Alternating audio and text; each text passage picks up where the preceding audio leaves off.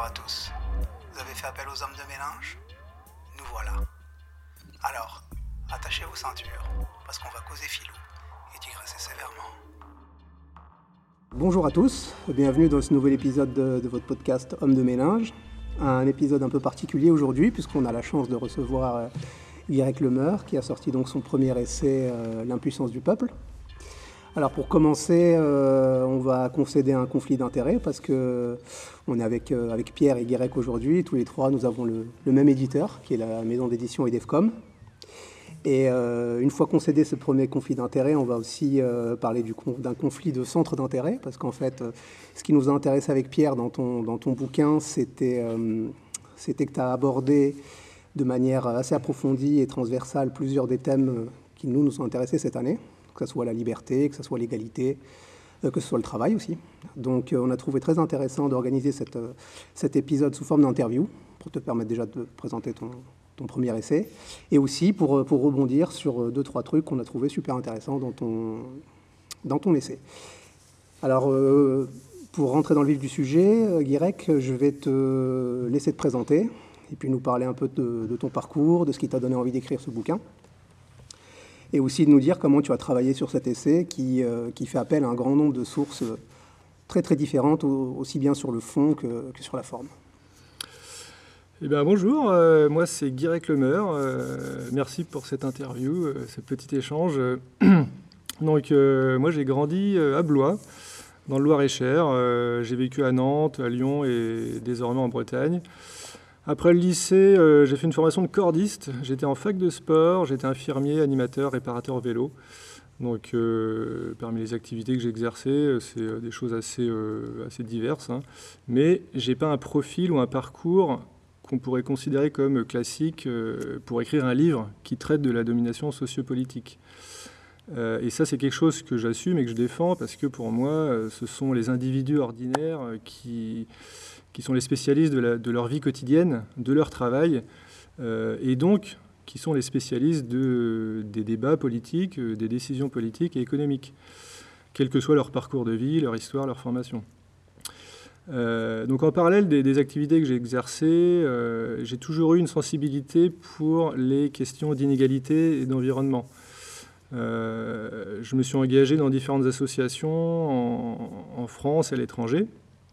Euh, je choisissais les projets de manière assez spontanée, c'est-à-dire que je me lançais dans ce qui me correspondait en tant qu'individu, ce qui était facile d'accès pour moi, euh, ce dont j'étais attiré que ce soit dans les modes d'action ou dans les types de personnes que j'allais rencontrer dans ces associations. Euh, et je suivais aussi des associations déjà existantes dans mes engagements militants. Donc j'ad- j'adoptais leur ligne de conduite, euh, quelque chose d'assez organisé, d'autorisé, et des actions qui, en gros, font pas de vagues. Euh, et c'est seulement à 35 ans que j'ai eu l'occasion de sortir un peu de cette dynamique associative pour aller vers d'autres formes d'engagement, un peu plus ancrées dans la rue, moins encadrées. Et donc ça, c'était en 2018. Et j'ai rencontré à Lyon, place Guichard, des personnes qui se réunissaient pour organiser des, manifs, des actions. euh, euh, et au fil des réunions publiques qu'on avait, euh, qui, qui se déroulaient sur cette place, on avait de nombreuses discussions sur la pertinence des luttes, leur efficacité, sur ce qu'il fallait prioriser ou non. Et, et on avait des discussions qui, étaient très longues et qui euh, vraiment, euh, c'est des moments où j'avais l'impression qu'on creusait les choses, que on remuait un peu les questions centrales, on essayait de remonter à la racine du, problème des inégalités sociales. Et en fait, le point de départ du livre, c'est né à ce moment-là. C'est euh, pendant ces, ces réunions un peu populaires et spontanées qu'on avait, qu'on avait à Lyon. Euh, et donc, euh, moi, en rentrant chez moi le soir, bah, j'ai un peu poursuivi euh, cette, recherche, ce questionnement. Et je me suis mis à, me poser surtout une question bien particulière. C'est quelle est l'efficacité de nos luttes, de nos manifestations, de nos engagements citoyens, si dans le même temps, nous continuons massivement à, bah, à travailler, à consommer et même à voter dans le cadre existant? Euh, donc je me suis dit que ce n'était pas que les dominants, entre guillemets, qui étaient responsables du, système tel qu'il est, mais c'était peut-être aussi nous, en tant que peuple, dans notre manière d'accepter au quotidien ce système économique et politique. et dans le livre, pour moi, c'est un, point capital, le fait que euh, il faut remettre tous les individus euh, face à leurs responsabilités, face à leur mode de vie. Euh, non pas qu'on soit coupable ou quoi que ce soit, mais qu'on fait partie intégrante de la manière dont le, système, le système est, fait. et donc, voilà, pour moi, la priorité, enfin, pour moi, la, minorité la, minorité au pouvoir, hein, euh, celle qui, accapare les, décisions et les richesses, elle domine d'abord parce que nous nous laissons dominer, euh, parce que nous nous désengageons de la prise de responsabilité politique. Et euh, donc c'est pas forcément une question de personne le problème, mais vraiment une question de, à mon avis, de, règles du système qui, peuvent permettre à cette minorité d'exercer ce pouvoir. Euh, bonjour Guirec, merci pour, euh, pour, ton livre et, pour ton mm. travail. Euh, je rebondis sur ce que tu viens de dire. J'ai l'impression qu'il y a une, double paternité dans le livre que tu as écrit. Quand on voit l'impuissance du peuple, on pense vite à l'idée de domination. Et moi, je me suis dit, ça va être un livre un peu à la Pierre Bourdieu, un peu de sociologie de la domination. Et en fait, c'est pas du tout le cas. J'ai l'impression que ta double paternité, c'est Étienne de la Boétie, avec Contraint, donc le discours de la servitude volontaire, et aussi Jacques Rancière, que tu cites à un moment donné qui critique justement cette euh, façon qu'on a de, décrire la domination de façon très euh, verticale. Moi, sociologue, je regarde les dominés et je leur explique pourquoi ils sont dominés. Toi, au contraire, tu, pars de la base, c'est l'impression que ça mm. donne, et tu essaies de dire qu'il y a effectivement une part de responsabilité, alors responsabilité en un sens bien précis, des dominés dans leur euh, situation, et tu essaies de leur donner les moyens techniques et intellectuels de, penser en fait leur, leur situation. Est-ce que tu peux en parler un peu de voilà, cette euh, filiation Oui, tout à fait. Euh, alors moi, je lisais très peu de livres euh, avant hein, cet engagement militant et le discours de la servitude volontaire, notamment de la Boétie dont tu parles, et que je cite dans le livre, c'est un des livres qui m'a assez marqué parce que, de manière très avant-gardiste, hein, c'était au, milieu du XVIe siècle, je crois, de la Boétie, il plutôt que de décrire euh, les, stratégies dont les dominants usent euh, pour se maintenir au pouvoir et maintenir leurs privilèges, il va renverser le regard, comme tu dis, et il va essayer de montrer de quelle manière le peuple se laisse tyranniser, de quelle manière le peuple euh, accepte finalement sa condition, et que finalement, si il refusait d'obéir, eh bien, la domination des puissants s'écroulerait, s'écroulerait d'un seul coup. Donc, donc c'était, euh, c'est vraiment un peu dans cette, euh, dans, cette manière de poser le regard sur nous-mêmes, sur nos modes de vie, nos manières de penser aussi, nos manières de prendre l'information, euh, de travailler. à mon avis, c'est là où les choses se jouent, c'est là où on a un pouvoir, parce qu'évidemment, les dominants n'ont aucun intérêt à changer, ils ont les privilèges, ils ne vont pas changer, ils ne vont jamais nous donner le pouvoir. Euh, donc c'est à nous de nous regarder dans notre quotidien et d'essayer de voir comment on peut se l'approprier, ce pouvoir politique et économique. Et du coup, ça rejoint la remarque qu'on se fait avec Pierre. Euh, en lisant ton bouquin, on a eu l'impression de lire un, véritable manifeste anarchiste par rapport à ça. Est-ce que justement la question qu'on se posait, c'est est-ce que c'est un, positionnement que tu assumes pleinement? euh, Alors, je dirais que J'assume euh, pleinement être enthousiaste à l'idée de, découvrir et d'expérimenter tout, ce qui fait la richesse de la posture anarchiste. Euh, en revanche, euh, le livre, il s'attache vraiment sur la, notion d'anarchisme, d'abord pour contribuer à réhabiliter l'anarchisme comme quelque chose de positif. Moi, j'ai découvert l'anarchisme très récemment, et je pense que beaucoup de personnes peuvent découvrir l'anarchisme à un moment donné de leur vie, pour, à telle ou telle occasion. Et il ne faut pas hésiter à se laisser, euh, se laisser prendre par la curiosité et découvrir un petit peu cette, cette, philosophie, cette posture politique. Et tu le dis bien dans le bouquin, justement, que ça, ça, ça a, disons, mauvaise presse, l'anarchie, parce mmh. que c'est devenu grâce bah, dans le discours dominant, un synonyme de désordre et de chaos. Et celui-là, tu l'expliques assez bien dans le bouquin. C'est ça, voilà. Donc j'essaie de, déconstruire ce discours dominant qui fait de l'anarchisme quelque chose d'inquiétant, d'un petit, peu, un petit peu chaotique, un petit peu pas raisonnable comme posture politique. Euh, et en fait, l'anarchisme, quand on s'y intéresse un petit peu, on se rend compte que euh, c'est une posture qui ne fait que défendre ardemment la vie dans toute sa diversité. Euh, l'égalité, les droits des femmes, l'augmentation du niveau d'éducation, la défense des travailleurs, la démocratie directe. Voilà ce qu'est l'anarchisme. Donc, euh, en tant que tel, c'est une des philosophies dont nous devrions évidemment nous inspirer pour sortir un peu de, l'impasse du système social dominant qui ne fait que perdurer au fil des, générations et des décennies. Seulement, évidemment, ce n'est pas ce à quoi on pense spontanément, puisque le système de domination, justement, dans lequel on vit, euh, euh, nous a habitués à nous représenter l'anarchisme comme quelque chose d'inquiétant. Euh, et moi, le premier, hein, j'avais plutôt une, idée de l'anarchisme qui était, qui était assez, qui n'était pas forcément très bonne avant de m'y intéresser. et donc voilà.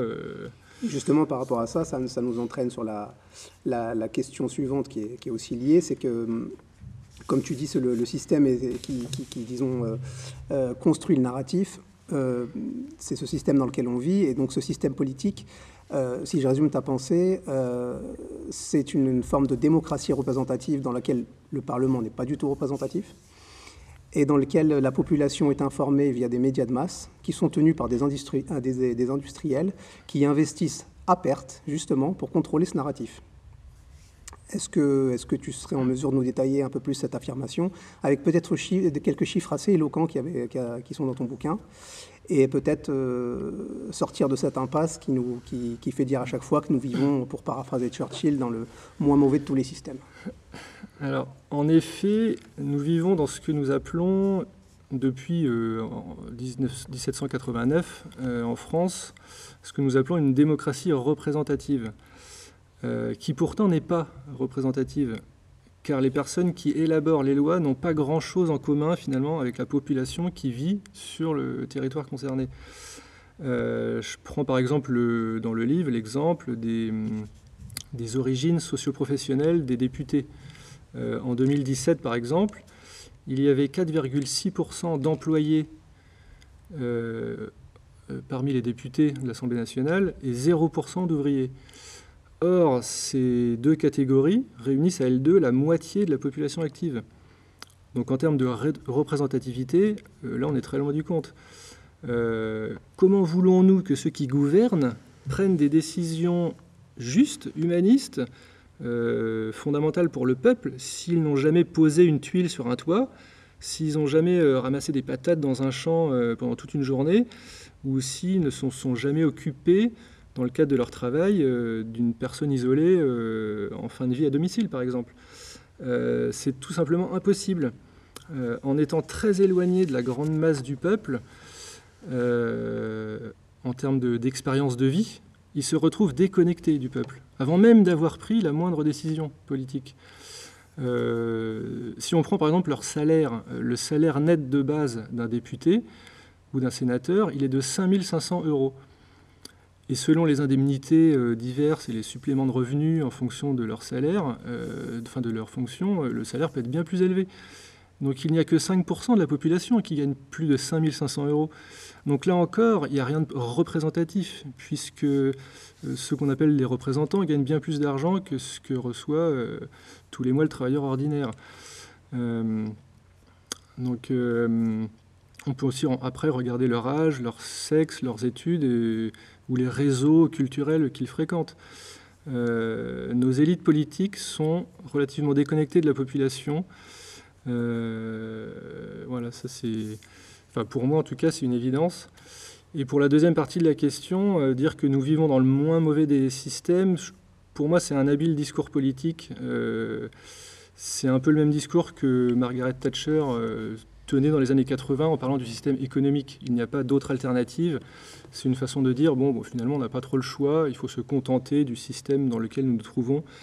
mais quand on voit la dégradation des conditions de travail depuis 1980 avec le néolibéralisme, et quand on voit le désastre écologique vers lequel on se, on se rend notamment, on peut dire qu'on peut faire vraiment mieux. Donc ce n'est pas du tout le moins mauvais des systèmes. cette posture, c'est plutôt une forme de renoncement pour moi. Euh, on, se, satisfait de ça et on, abandonne l'idée de, faire un petit peu mieux. Euh, et par rapport justement à la, démocratie, il y a un élément que je trouve, que j'ai trouvé super intéressant dans ton bouquin, c'est celui de la notion d'impérativité des mandats. C'est quelque chose auquel on pense absolument jamais. Mais c'est vrai qu'en fait, il n'y a rien qui oblige euh, un élu à tenir la, parole donnée en tant que candidat. C'est-à-dire qu'il énonce un programme, mmh. il est élu sur ce programme, il fait le contraire, on ne peut rien contre. Mm. Et donc ça aussi, dans la, dans la question du système politique dans lequel on vit, c'est une question qui est absolument fondamentale. C'est-à-dire qu'on on a pu le voir euh, assez récemment avec un candidat qui avait, qui avait nommément désigné son ennemi, qui était la finance. Mm. Mm. Et on a vu qui c'est qu'il a nommé comme ministre de l'économie on voit bien toute cette, espèce de dystopie dans laquelle on vit, cette espèce de, théâtre d'ombre. Donc ça a été quelque chose que j'ai trouvé du coup très intéressant. C'est quelque chose auquel on ne pense pas souvent justement. Ah, autant on peut penser souvent au manque de représentativité des candidats. Ça c'est quelque chose qui, apparaît quand même dans le paysage et qui, saute aux yeux quand on regarde l'Assemblée, une séance de l'Assemblée nationale. Mais c'est vrai que la notion d'impérativité des mandats, c'est quelque chose qui est, euh, qui est très, qui est, qui est très importante. Et du coup, ça me permet de rebondir sur ce que tu as dit tout à l'heure sur le, moins pire des systèmes, l'espèce de, mmh. disons, de cul-de-sac dans lequel il nous emmène, notamment euh, dans ce qui concerne l'environnement. C'est une question qui concerne, bah, du coup, justement l'écologie. Mmh. C'est que tu exprimes dans, dans, ton bouquin une, une, opinion très hétérodoxe. Euh, c'est-à-dire que même si tu apparais très concerné par les, les enjeux environnementaux, et on l'a encore entendu là il y a deux minutes, euh, tu affirmes, je te cite, qu'il est indéniable que le changement climatique n'est pas le plus grand défi de l'humanité. Alors pour ma part, je partage, je partage euh, ton avis à ce sujet. Euh, on a fait du changement climatique une cause dans tous les sens du terme, alors que c'est une conséquence. Et du coup, ma question, elle concerne l'écologie politique telle qu'elle existe en France et globalement en, Europe, et, euh, telle qu'elle est et telle qu'elle devrait être. Et, pour mettre les pieds dans le plat, que je te poserai une question assez claire, c'est est-ce qu'on peut être un, écologiste sérieux et efficient si euh, on admet en même temps, euh, disons, l'économie de marché comme une évidence et surtout l'Union européenne comme, comme horizon? Alors, dans le livre, je ne parle pas fondamentalement d'écologie, euh, parce que pour moi, justement, c'est pas là où les choses se jouent. Euh, les, désastres écologiques et climatiques que nous vivons euh, sont une des très graves conséquences d'un système politique et économique dont les grandes lignes de conduite sont, sont, maintenues depuis, depuis très longtemps par les dominants.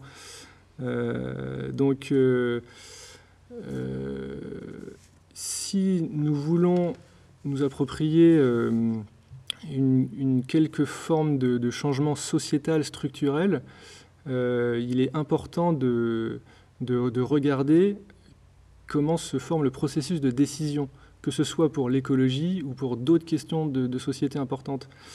Euh, et donc ma vision de l'écologie politique, euh, finalement, ce serait simplement une vision où les décisions sociales et écologiques seraient prises dans un cadre démocratique.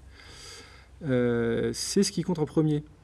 Avant même de parler des bonnes mesures à prendre, de lois adoptées, de modes de consommation à changer, avant même toutes ces questions, nous devons nous interroger sur qui prend les décisions et de quelle manière on, pourra afficher les meilleures mesures euh, écologiques, avoir un programme en béton pour résoudre la crise climatique, par exemple. Euh, mais si ce sont les dominants qui se chargent encore de l'élaboration de ces mesures et de leur application, alors presque rien ne se passera euh, de manière structurelle, de manière relativement conséquente. on le voit par exemple avec la Convention citoyenne sur le climat que Emmanuel Macron a mis en place en 2019, euh, bon, euh, c'était plus un écran de fumée communicationnel qu'une véritable possibilité pour le peuple de, décider. Euh, il, y a eu, énormément de très bonnes décisions, mais le pouvoir en place n'a pas mis les, structures juridiques pour que ces décisions de la Convention puissent s'appliquer réellement. donc ça n'avait pas de poids. donc pour moi, l'écologie politique, c'est d'abord faire un, immense travail d'expérimentation démocratique dans les écoles primaires, dans les lycées, les facultés, les réseaux d'éducation populaire, dans les médias, les livres, et au sujet de toutes les grandes questions sociétales, que ce soit l'écologie ou les autres questions. Après, je, vais, me faire l'avocat du diable, hein, volontairement. Euh, tu parles d'une forme de, démocratie réelle, en fait, qui serait plus démocratique, en fait, euh, plus respectueuse du peuple qu'une démocratie euh, représentative, qui serait une sorte de, parodie de, démocratie. Et donc la, démocratie, en fait, ce ne serait pas le pouvoir voilà, de, représentants, ce ça devrait être normalement le pouvoir de n'importe qui. Jacques Rancière, il parlait de la part des sans-parts. C'était une, une, mmh. expression que je trouvais rigolote, un jeu de mots voilà, très, très parlant. Mais en même temps, on, se rend compte que lorsqu'il y a des, processus de concertation euh, du peuple, de concertation des gens, euh, une démarche qui part de la base en fait pour amener une prise de décision horizontale euh, en, enlevant l'autoritarisme de la, verticalité, on se rend compte que ce sont toujours un peu les mêmes personnes et les mêmes types de personnes qu'on voit. dans le, réseau associatif, il y a un, type d'individu. Et dans les moments de, prise de décision, dans les conseils d'administration, dans les des entreprises ou des associations, c'est un peu toujours le même type d'individu. Est-ce qu'il n'y a pas des gens qui auraient en fait euh, ce qu'on pourrait appeler une, moralité ou un tempérament euh, dominant, un tempérament euh, politique? Est-ce qu'en passant dans une démocratie qui serait plus directe, plus horizontale, on ne ferait pas que de nouveau perpétuer la domination presque psychologique de ce type de, de personnes? Ce qu'on pourrait appeler une mentalité autoritaire, quoi. Alors je suis tout à fait d'accord avec toi. lorsque hum, J'étais engagé dans des, assemblées générales, euh, des, commissions, des, groupes de travail, euh, que ce soit avant ou pendant les Gilets jaunes, par exemple. Je me suis rendu compte exactement de ça. C'était quelque chose d'assez frappant, c'est que même dans le cadre de la lutte politique, c'était toujours les mêmes personnes qui prennent la parole, ceux qui sont les plus à l'aise, ceux qui euh, parlent un peu plus fort que les autres, ceux qui ont des métiers où déjà ils ont l'habitude de prendre la parole en public. Et donc forcément, euh, ces personnes qui sont déjà à l'aise, vu qu'elles prennent plus souvent la parole, eh bien, elles entretiennent encore plus cette facilité-là. Et d'autres personnes vont être plus effacées, plus discrètes. Ils vont prendre beaucoup moins souvent la parole. Donc le but de, euh, d'expérimenter la démocratie, pour moi, euh, l'une des choses essentielles, mais vraiment capitales, c'est de réfléchir aux moyens de, d'échanger et de débattre ensemble. Les moyens les plus les plus égalitaires, si on pourrait dire, sans tomber dans un, égalitarisme euh, trop rigide. Mais euh, pour faire démocratie, si on veut être représentatif du peuple, il faut qu'il y ait des, méthodologies de la communication, des méthodologies de l'écoute, de la discussion et de la délibération qui soient extrêmement fines, extrêmement réfléchies et que l'on prenne du temps pour ces processus-là. Euh, quand j'étais à Lyon, j'avais euh, justement, j'ai écrit, enfin, j'ai essayé de contribuer à écrire avec d'autres personnes des, des, processus pour essayer de faire en sorte que la parole tourne dans un groupe, pour essayer de faciliter le temps de parole de tout le monde, pour que justement, euh, déjà dans nos, dans nos manières de lutter, on expérimente ce que pourrait être la démocratie. Donc évidemment, il y aura toujours des personnes qui seront plus à l'aise et on ne va pas forcer ceux qui ne veulent pas prendre la parole à, à la prendre. Mais le but d'un système démocratique, c'est aussi ça. Et pour moi, c'est central qu'on euh, réfléchisse à la manière de s'écouter, de communiquer et de, faire tourner euh, les, points de vue, parce qu'une personne qui parle moins qu'une autre a, finalement une façon de vivre, de, réfléchir et de, travailler qui est tout aussi capitale, intéressante et, déterminante euh, que quelqu'un qui est beaucoup plus à l'aise en public on a tous le même poids et il faut, le considérer dans, tous ces, dans tous ces aspects. Et du coup, c'est très, intéressant parce que ça pose la question de la formation. Parce qu'en fait, euh, les gens ne, savent pas, ne sont pas à l'aise pour prendre la, parole en public, certes, mais c'est quelque chose qui s'apprend. C'est quelque chose qui, c'est pas quelque chose qui est, euh, qui est complètement, qui peut être complètement étranger à, au peuple, comme, comme, comme, tu, comme, comme, tu en parles très bien dans ton, dans ton livre. Et ça rejoint une des questions qu'on s'était posées, euh, quelque chose que tu as relevé dans ton livre, et on a la chance d'avoir Pierre avec nous aujourd'hui pour en parler, c'était le, manque d'enseignement de la philosophie à l'école, c'est-à-dire la capacité à réfléchir, à prendre du recul, à comprendre le monde qui nous entoure. Et c'est vrai que c'est quelque chose d'assez fondamental, puisque ça rejoint la question, la question de la formation, et du coup la question de la formation en philosophie. Peut-être Pierre, tu, pourrais nous éclairer un peu sur le nombre d'heures que, que, font en moyenne les, de philo que, font les lycéens à l'école, combien, combien d'années, euh, enfin tout ça, un, peu, de retour de terrain. Alors, parlons de la racine, il y a, il y a trois types de, de lycées en France. Tu as des lycées de type des classes de type professionnel, des classes de type technologique et des classes euh, générales. Les classes générales, c'était les anciennes L, S et ES, et bac ABC encore euh, auparavant. Et euh, la philosophie n'existe qu'en terminale dans les classes technologiques et dans les classes générales. En fait, elle n'existe pas dans les classes professionnelles. Or, si je ne me trompe pas, les lycées professionnels doivent scolariser à peu près 30 ou 40 des, des, élèves de, de 16-18 ans il y a déjà un manque. Hein, euh, la, philosophie n'existe pas dans ces classes. Il y a quelques expérimentations pour essayer de faire entrer la, philosophie dedans, mais elles sont rares. Et euh, je, vais rebondir sur ce que tu disais, effectivement. Euh, la, prise de parole structurée, argumentée, ça s'apprend. Je vois ça très bien en classe. Les, élèves commencent en début d'année en bredouillant trois mots. Ils ne sont pas capables de développer une pensée, de la structurer. Et ce qui est plaisant à voir, c'est qu'en fin d'année, souvent, quand ils ont joué le jeu, quand ils ont travaillé, on voit une pensée qui, se, développe, qui est capable d'explorer des nuances, qui est capable de défendre une position.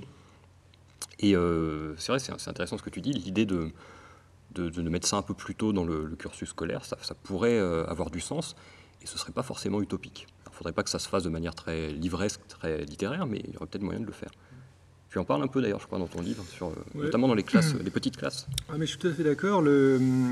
pour moi, la philosophie, ça peut se démarrer dès le primaire, c'est-à-dire comment on s'attarde sur un sujet précis, par exemple, euh, euh, je ne sais pas, qu'est-ce qui est important lorsqu'on est un enfant Qu'est-ce qu'on a envie de faire Est-ce que c'est intéressant de jouer tout au long de la journée ou est-ce que des fois il faut se contraindre à, un, certain, une certaine rigueur au travail? Enfin, Peu importe le sujet, mais je pense que comme les manières de délibérer politiquement, la, philosophie peut être prise en main dès l'école primaire et, au collège évidemment, au lycée. Et euh, c'est, je pense que on, a, tellement relégué la philosophie comme quelque chose de, secondaire, d'accessoire, avec le, peu d'heures qu'on en fait seulement en terminale. Euh, c'est, le meilleur moyen de montrer à la population que c'est quelque chose de pas important. Or, euh, la philosophie, c'est ce qui va nous permettre, entre autres, de, vraiment creuser des sujets, essayer d'aller à la racine des choses, euh, prendre le temps de développer ensemble nos pensées, comme tu dis, de, construire sa pensée critique. Euh, c'est une des grandes richesses de la philosophie. Donc euh, je pense qu'on a besoin de ça.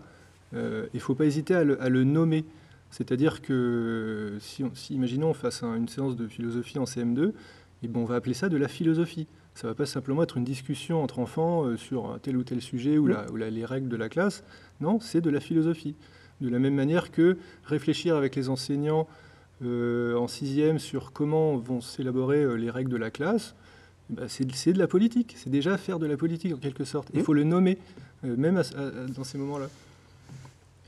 C'est vrai, sur ça, tu as, tu as, tu as, parfaitement raison. Justement, c'était un, peu un, des objectifs de, de, ce podcast, c'était justement de, de, faire de la, de la philosophie euh, de manière un peu, disons, euh, euh, un peu plus détendue, un peu plus, un peu plus décalée, disons. Et du coup, ça me permet d'embrayer sur une autre, un autre élément qu'on a, qu'on a trouvé intéressant avec Pierre. C'est dans, dans, ton bouquin, tu, tu, tu soulèves un élément que personnellement je trouve assez fondamental et qui est justement un des angles morts des mouvements de gauche, qui est celui de l'appartenance et de l'identité. Euh, il y a une phrase qui est, très, euh, que j'ai trouvé d'ailleurs très belle, qui est euh, Tu dis que la société actuelle est dispersée, que les acteurs gagnent en mobilité, ce qu'ils perdent en appartenance. C'est cette notion d'appartenance, moi, qui m'a intéressé. Parce que quand on parle d'appartenance, on parle finalement d'enracinement. De, on soit bien d'accord, c'est un enracinement, disons, positif, qui va encourager à s'engager, à protéger, à partager. donc, la question qu'on se posait, c'est comment tu, toi, tu vas arriver à articuler euh, l'enracinement avec, euh, cette, cette, euh, cette, réflexion un peu, un peu anarchiste.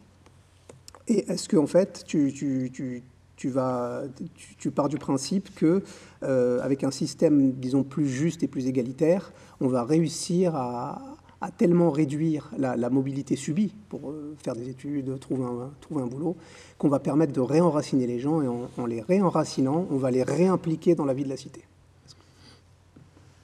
Alors, c'est une question assez difficile. Euh, Vivre de manière fixe sur un territoire euh, va permettre par exemple de développer des liens de qualité, une connaissance des réseaux, spécificités locales à défendre.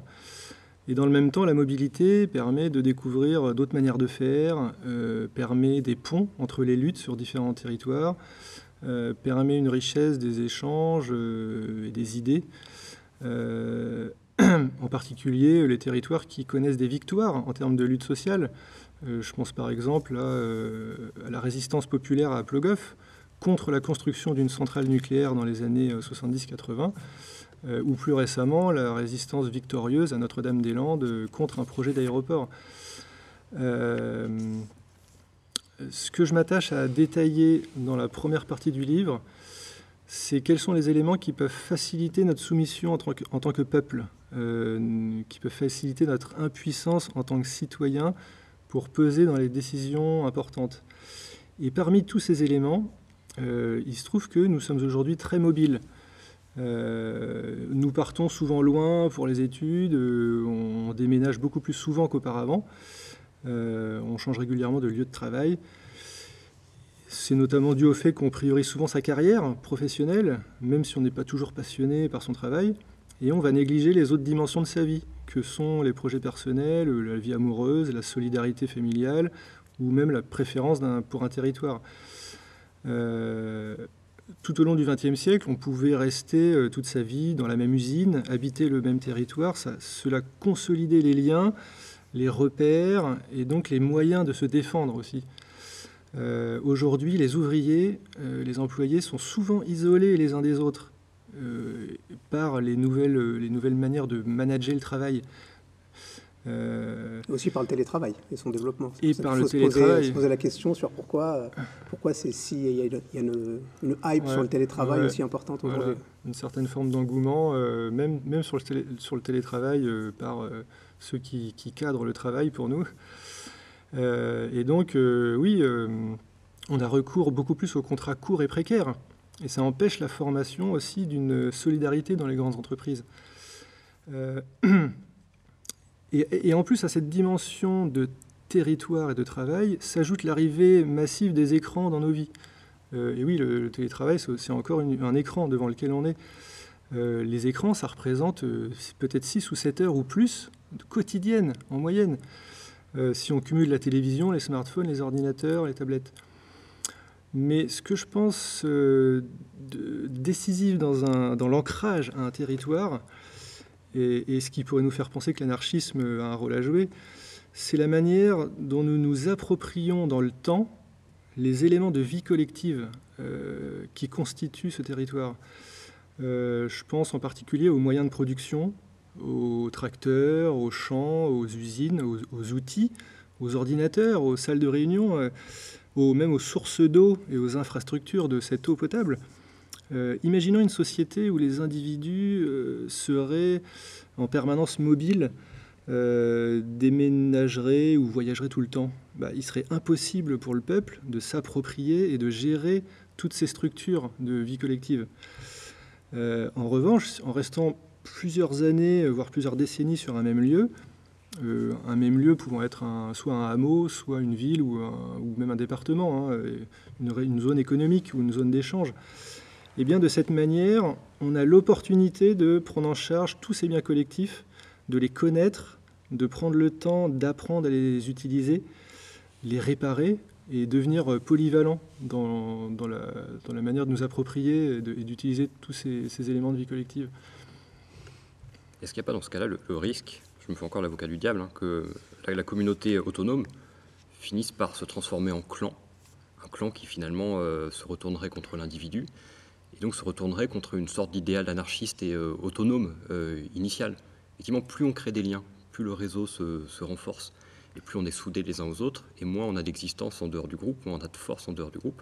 Est-ce qu'il n'y aurait pas ce risque aussi, finalement, que ça aille contre l'individu qui est comme au, cœur de la pensée anarchiste? Je pense à Emma Goldman, par exemple, un grand anarchiste russo-américaine, qui dit que l'individu, c'est la, source de tout, et qui, semble se méfier justement du groupe, et qui verse parfois même dans cette idéologie de la mobilité, alors que normalement sa doctrine anarchiste devrait la pousser justement à penser en termes de réseau aussi et de, groupe.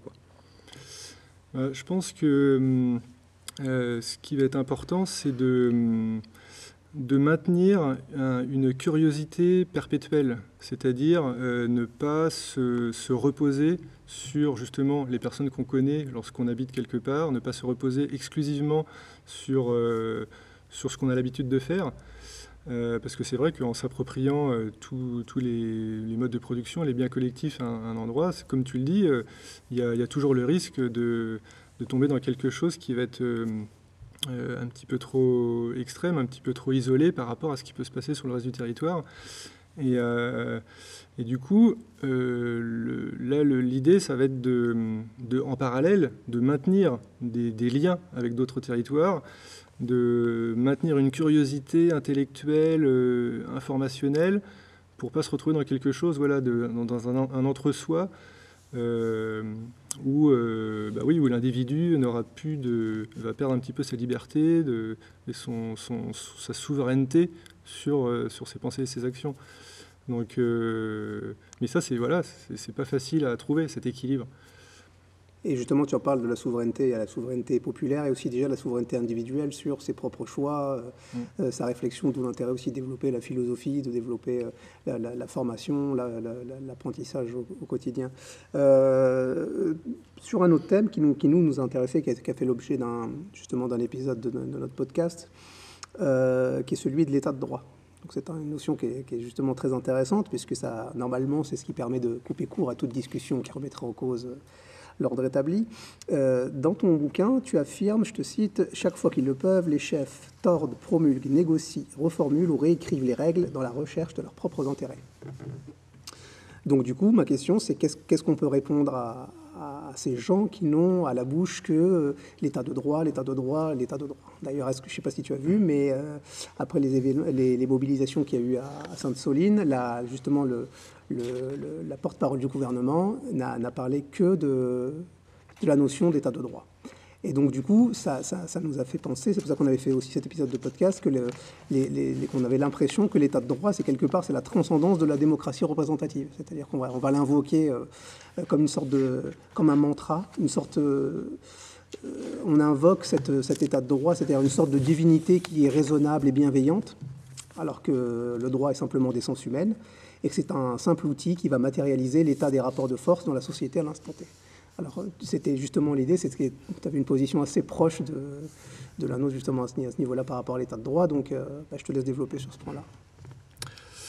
Euh, lorsque le pouvoir évoque l'état de droit, c'est pour mettre en avant qu'il est légitime, qu'il agit non pas arbitrairement, euh, mais dans le cadre de principes et de règles juridiques qui lui sont supérieures.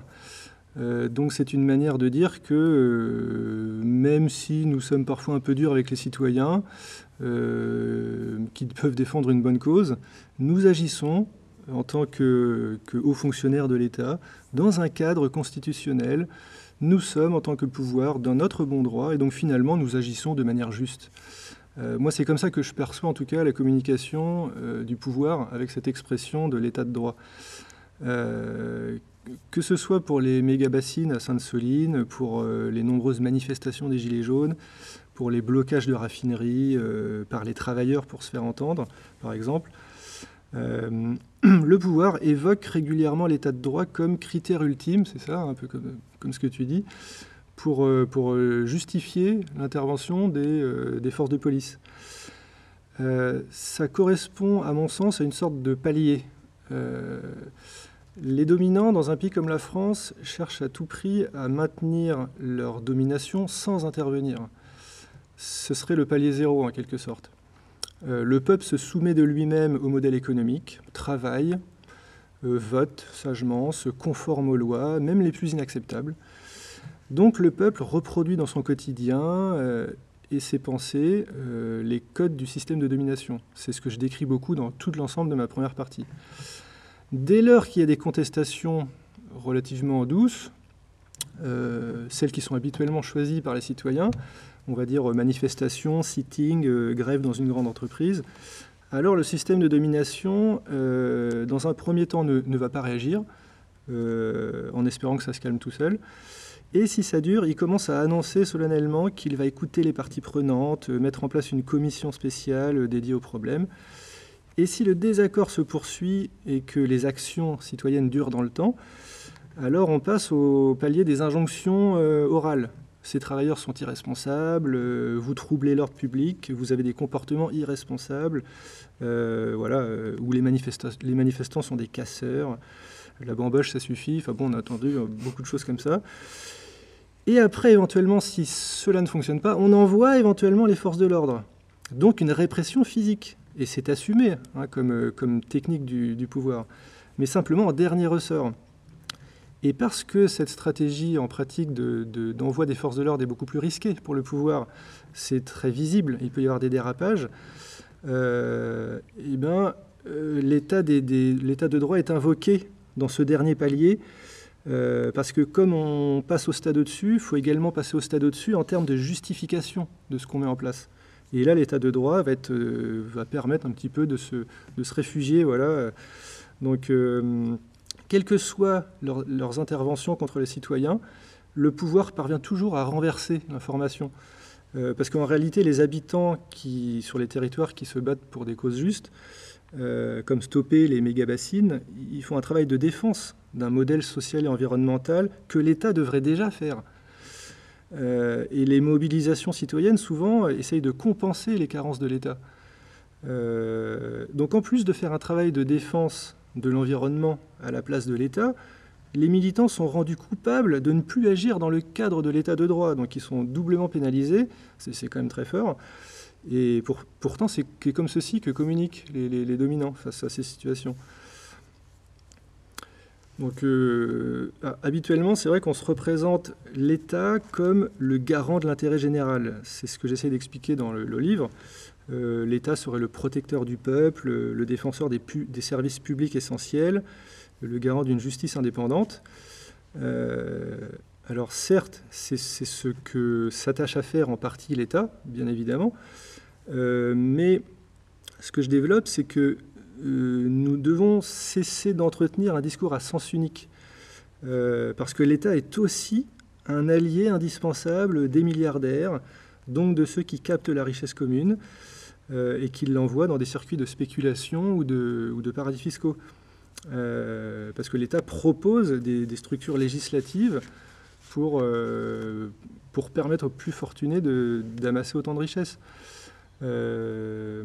Et justement, ça rejoint ce que tu dis, c'est très intéressant. Moi, j'ai vu récemment une vidéo, il me semble que c'est Idriss Aberkan qui a fait une vidéo là-dessus et qui a, développé un concept qui est assez proche finalement du tien. Il a, il a parlé, lui, de, dissonance citoyenne, c'est-à-dire de cette majorité qui est quelque part incapable de se représenter le fait que l'État peut être à tout le moins défaillant, mais peut-être même quelquefois, disons, corrompu et qui sont en mesure de prendre des décisions qui peuvent leur être défavorables. C'est-à-dire la, possible, non, c'est pas possible. Si l'État le dit, c'est que c'est forcément quelque part. Si c'est une préconisation de l'État, forcément quelque part, c'est pour le, c'est bien. Et c'est justement ça, ça rejoignait un peu ce que tu disais. Et du coup, j'ai trouvé la notion de dissonance citoyenne assez intéressante à ce mmh. niveau-là. Je lis souvent dans les copies euh, qui parlent de l'État, de la liberté, euh, la phrase suivante de la part des élèves. Ils ne se sont pas concertés, hein, parce que tous les ans, ils remettent cette phrase. Ils disent S'il y a des lois, c'est qu'il doit y avoir une bonne raison. C'est exactement ça. Je trouve cette idée, c'est souvent. C'est ça, c'est exactement, exactement ça que ça répond. Euh, du coup, euh, je pense que là, on a, parlé, on, a, on a parlé un peu philosophie, on a parlé politique. Euh, c'est peut-être le moment de causer un peu économie, si mhm. tu veux bien. Et le nerf de la guerre. Donc, il y, y, a un point que j'ai trouvé très intéressant dans ton bouquin et qui est assez nouveau, qui est celui par lequel tu fais de l'entreprise un bien commun. Alors c'est quelque chose que j'ai trouvé très intéressant et très disruptif, comme on aime bien dire aujourd'hui. Euh, sachant que l'entreprise est, plus souvent présentée comme, euh, comme le champ naturel d'expression de l'individu et de la concurrence. Est-ce que tu pourrais nous en parler un peu euh, Oui, bien sûr. donc, traditionnellement, l'entreprise, comme tu le dis, elle, elle est perçue comme, on va dire, le résultat d'un investissement fait par une ou plusieurs personnes, le résultat de leur innovation, de leur choix et du travail, des efforts et même des risques qu'ils ont pris dans cette entreprise.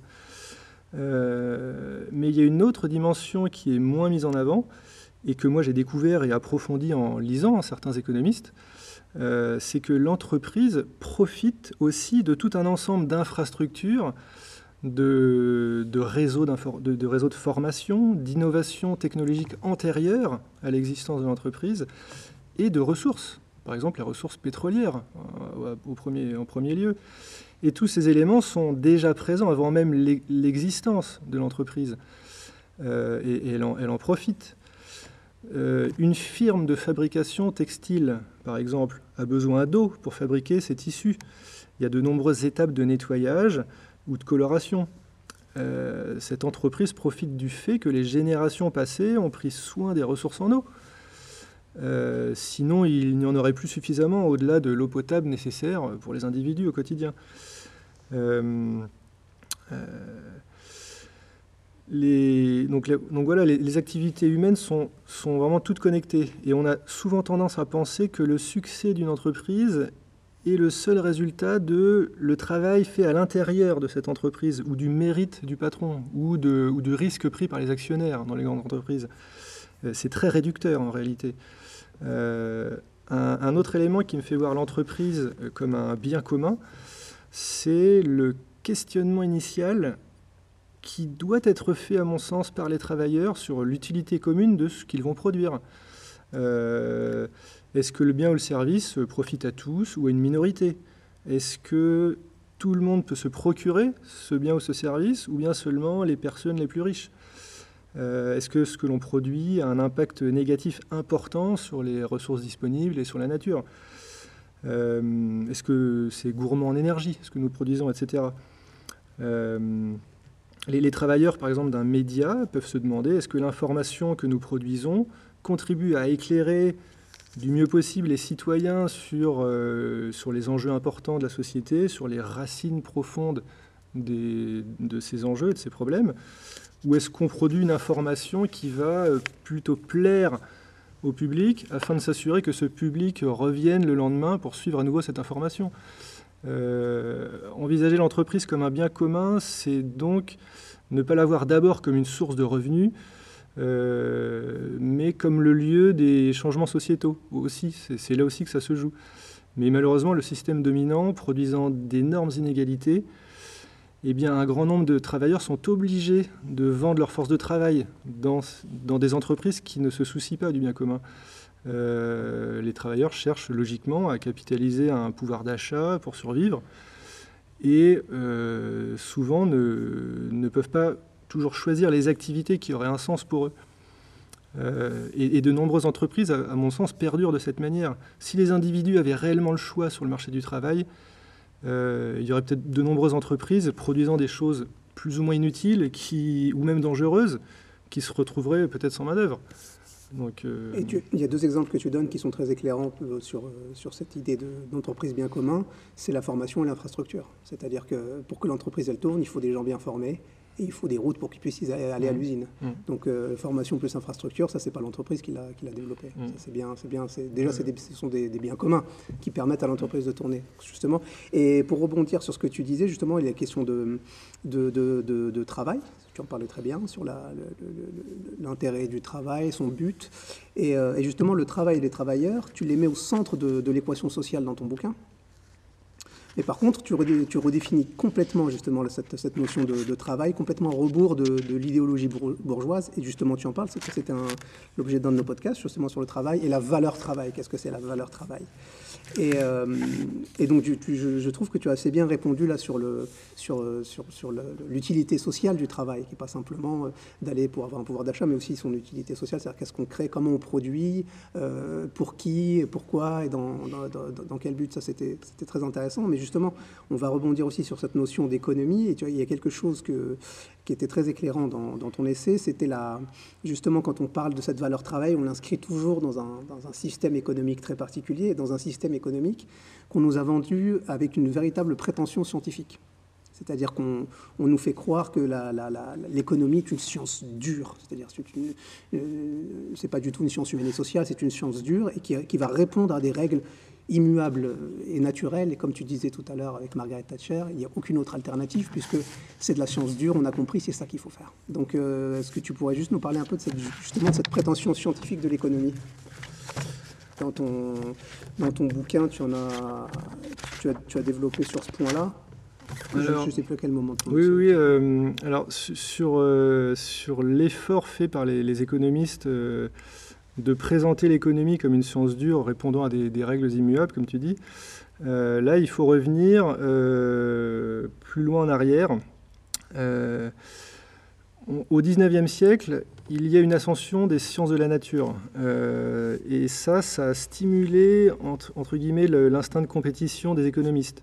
Euh, c'est encore quelque chose que j'ai découvert en lisant des économistes contemporains. Euh, et au XIXe siècle, les, économistes, voulant plus de reconnaissance, ont voulu atteindre le même niveau de rigueur et de prestige que les sciences physiques, qui étaient à l'époque très respectées. C'est par exemple Jacques Généreux qui montre ça euh, dans, un de ses livres.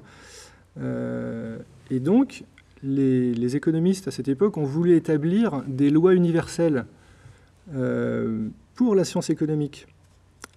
ces lois, c'est en grande partie les principes du capitalisme, que je développe également dans le livre. les individus sont rationnels, les travailleurs sont tous libres sur le marché du travail, il y a une main invisible régulatrice dans l'économie, etc. Et comme les économistes considéraient ces lois comme idéales, il fallait que les individus et la société s'y conforment. Euh, et l'économie fonctionnerait comme ça de manière euh, pure et parfaite. Euh, donc plutôt que d'émettre des hypothèses théoriques et de les confronter au réel ensuite, les économistes se sont fait une idée d'un réel idéal et ont estimé que c'était à la société de s'adapter à cet idéal théorique. Euh, mais le problème, c'est que le monde économique est bien plus euh, complexe, beaucoup plus aléatoire et imprévisible que la physique, par exemple. Euh, l'économie, c'est une science sociale, ce n'est pas une science dure. L'économie, c'est une science humaine, sociale, une science des échanges entre les hommes.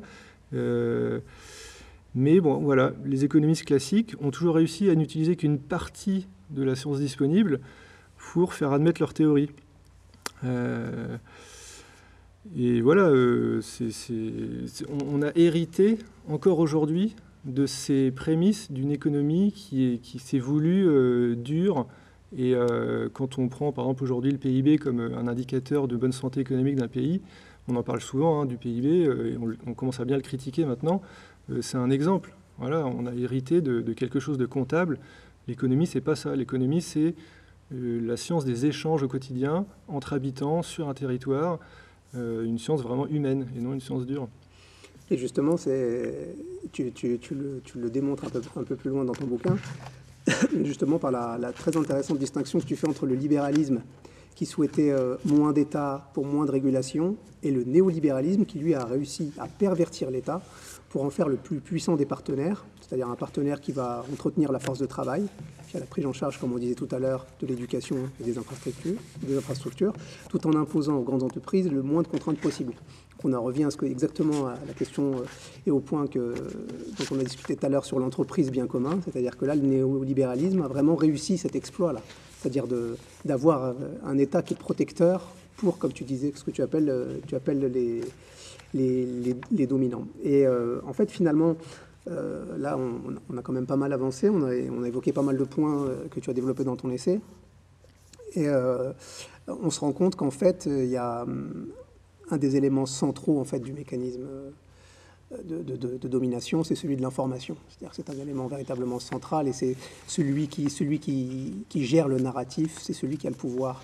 Et justement, cette, cette, cette, question, le problème des, bah, des médias. Mm. Et euh, donc je vais, te, je, vais te, je vais te citer, je vais te laisser euh, réagir à ça.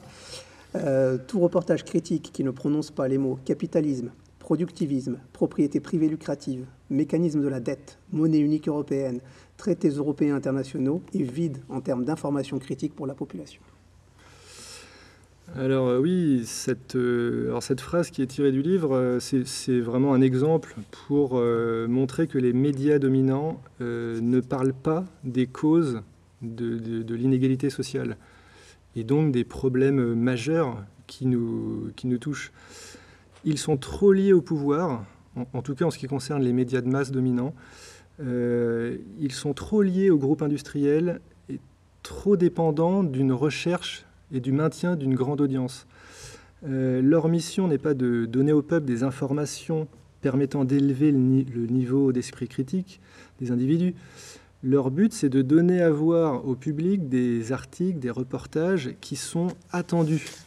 Euh, et pour passer tout de même comme des médias dignes d'une démocratie, euh, les médias dominants euh, doivent aussi se montrer ouverts à la critique. Euh, la stratégie, en fait, c'est de s'afficher comme des médias tolérants, démocratiques, en laissant place à d'autres points de vue, même s'ils vont être présentés de manière minoritaire et très occasionnelle. C'est indispensable pour les médias de masse afin de ne pas passer pour des médias trop réactionnaires ou voire totalitaires. C'est bien plus subtil d'intégrer voilà, la critique au sein même du journal ou de la chaîne d'information, tout en la contenant dans certaines limites. Et la manière dont les positions critiques sont subtilement autorisées par les chaînes de télé nationales, par exemple, peut se voir avec la présence d'émissions d'enquête qui vont clairement dénoncer des scandales, oui, euh, mais ces reportages, à nouveau, ne vont pas s'attacher à pointer les origines et les vraies causes structurelles des inégalités et de la confiscation du pouvoir. Euh, donc les bases du système de domination vont jamais être remises en cause. C'est ce que j'appelle, moi, par exemple, le syndrome cache-investigation. Euh, le reportage nous amène à être en colère face à une pollution, face à un conflit d'intérêts. Euh, on découvre des, des choses, mais il ne va jamais tenter de nous éclairer sur les fondements du problème. La propriété privée des moyens de production, les éléments non démocratiques du gouvernement représentatif actuel, ou la position de subordination des individus sur le marché du travail. Euh, donc ça rejoint la, voilà, la phrase que tu citais juste avant et qui était une autre phrase tirée du livre. Donc ces reportages ne prononcent jamais les bons mots finalement.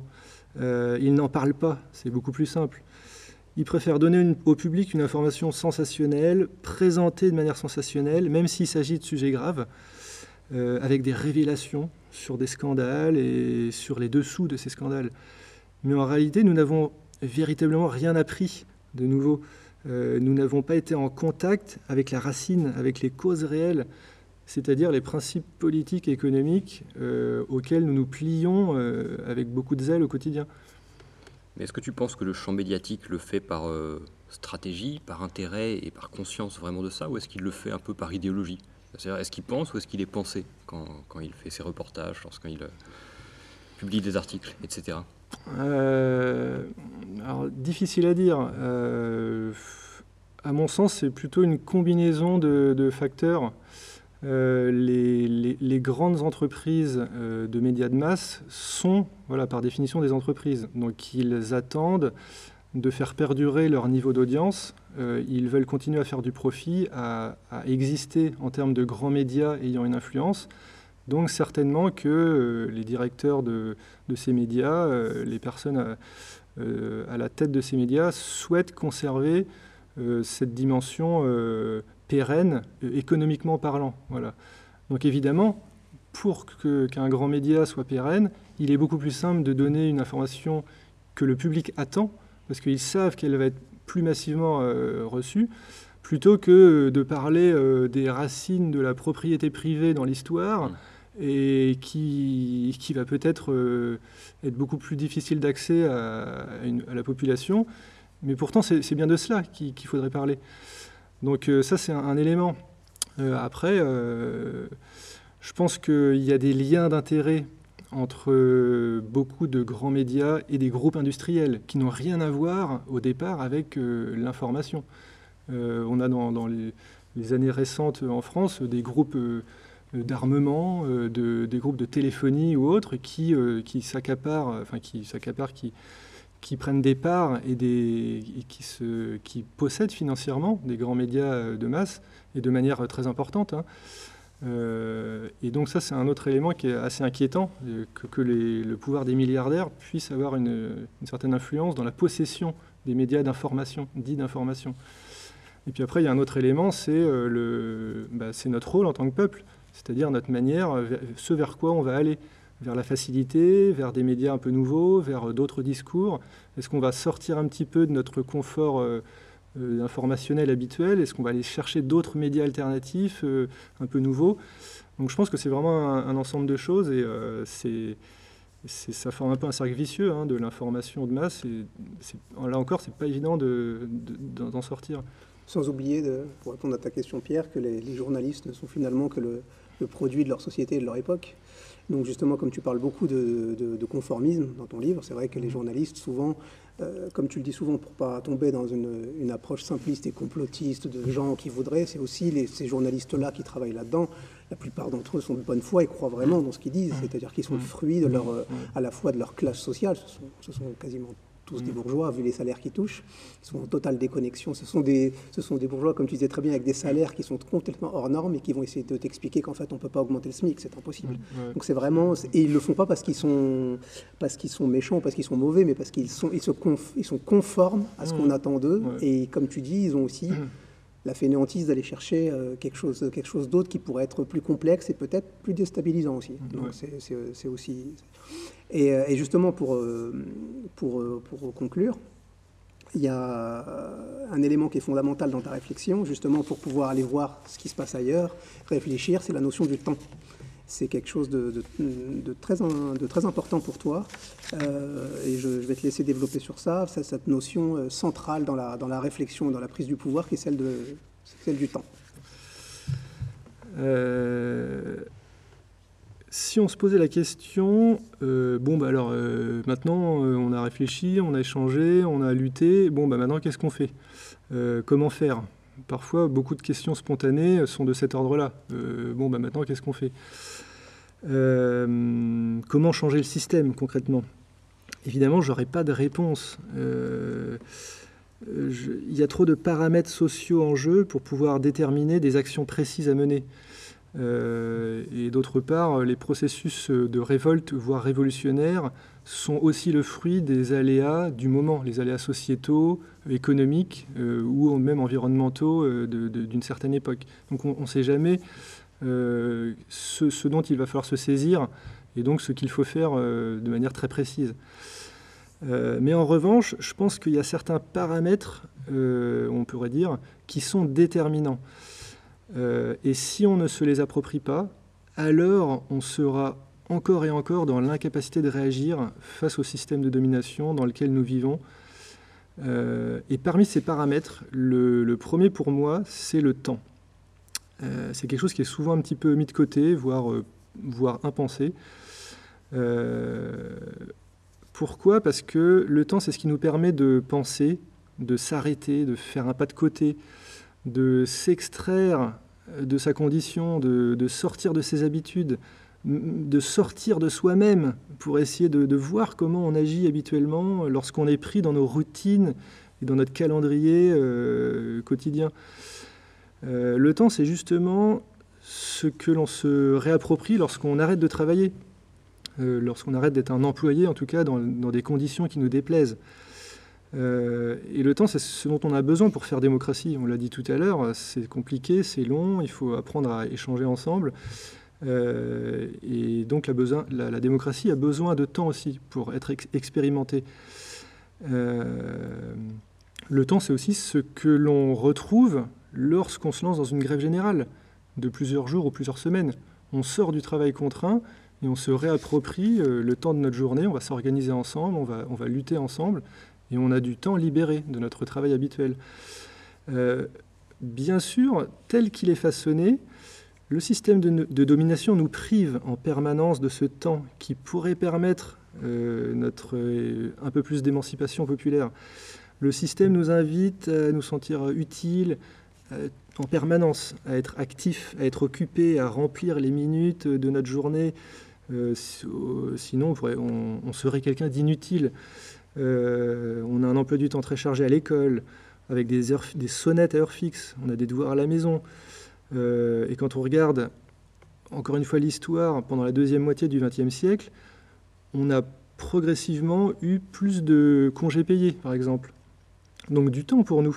Mais plutôt que d'occuper ce temps aussi pour nous questionner sur notre condition et, élever notre niveau d'esprit critique et prendre en main les processus démocratiques, eh ben, ce temps libéré a été entièrement détourné par le système économique pour euh, être consacré à consommer toujours plus de, nouveaux divertissements, euh, notamment télévisuels, euh, ce qui ne nous manque pas de nous maintenir relativement apathiques.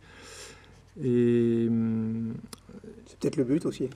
C'est peut-être le but, assumé ou non, consciemment ou non, mais en effet, c'est ça. et voilà, donc c'est vraiment un paramètre de nos vies sur lequel nous pouvons reprendre le pouvoir. C'est sur lequel, en tout cas, nous pouvons commencer à, reprendre le pouvoir. C'est en commençant par ça, puisque ce temps, c'est vraiment le nôtre en tant qu'individu. Et je pense que voilà, c'est un, élément sur lequel, sur lequel, en tout cas, on peut démarrer parmi d'autres éléments, d'autres paramètres, mais euh, voilà, qui, qui, vraiment est fondamental et que je développe dans, la fin du livre. Super. Et juste, euh, alors du coup, vraiment pour conclure, euh, comme je sais que tu as une expérience de réparateur de vélo, j'aimerais bien juste que tu nous parles en deux mots de ta vision du, vélo électrique, parce que, comme dirait Pierre, j'ai trouvé ça fort intéressant. oui, bah, après, c'est vrai que j'essaie dans le livre de, montrer quelques exemples du quotidien ou des choses qui nous arrivent en ce moment dans notre époque pour un peu illustrer euh, ces, questions qui sont assez complexes euh, sur le système de domination et sur notre, notre, impuissance en tant que peuple dans ce système. Et c'est vrai que le vélo électrique, euh, pour moi, c'est aujourd'hui emblématique de la capacité du système de domination à s'adapter à tout. nous avons dans nos garages des millions de vélos qui sont prêts à être réparés, à, servir en tant qu'objet utile et écologique. Ils sont là, ces vélos.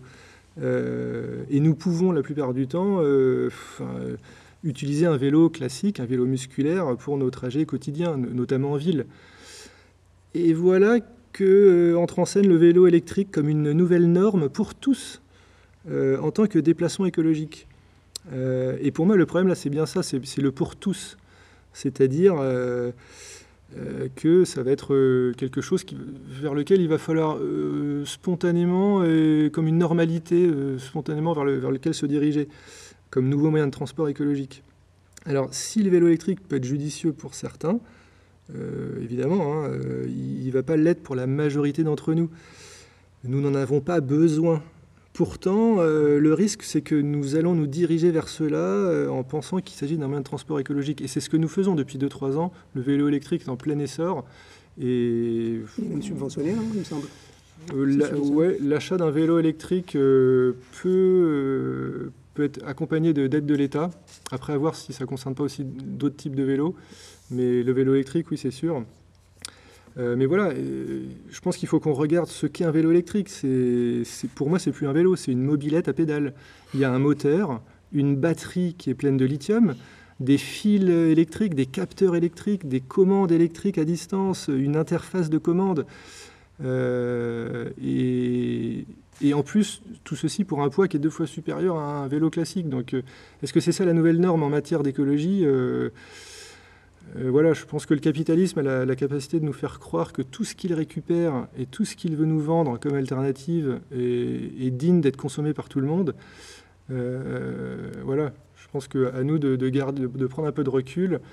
Euh, et notamment, si on veut réparer une panne qu'on a sur un vélo électrique, bah, il y aura peut-être la moitié des pannes qu'on ne pourra pas réparer, puisque ni le moteur, ni la batterie, ni souvent tout ce qui est réseau électrique on va souvent avoir besoin d'un logiciel dans notre ordinateur pour nous dire d'où vient la panne, et souvent il va falloir l'envoyer au service après-vente. Donc là, ce n'est pas, un objet qu'on peut s'approprier pleinement, sur lequel on a une autogestion. Bon, c'est un, exemple voilà, emblématique pour moi, mais euh, qui, peut être intéressant à creuser. Ça rejoint le, thème de podcast dont on a parlé euh, tout à l'heure, qui était le, retour du do-it-yourself. Euh, qui fera peut-être l'objet d'un futur podcast par rapport à ça, justement. Et encore, on n'a pas parlé des trottinettes électriques. Oui.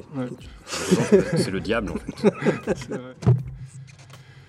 Messieurs, merci beaucoup. Merci, merci beaucoup. Euh, merci pour ce moment, c'était chouette. Euh, on rappelle ton bouquin qui s'appelle du coup L'impuissance du peuple, acceptation, soumission, conformisme, C'est ça. qui est disponible à la commande dans toutes les librairies de France et aussi directement sur le site de la maison d'édition www.edefcom.com.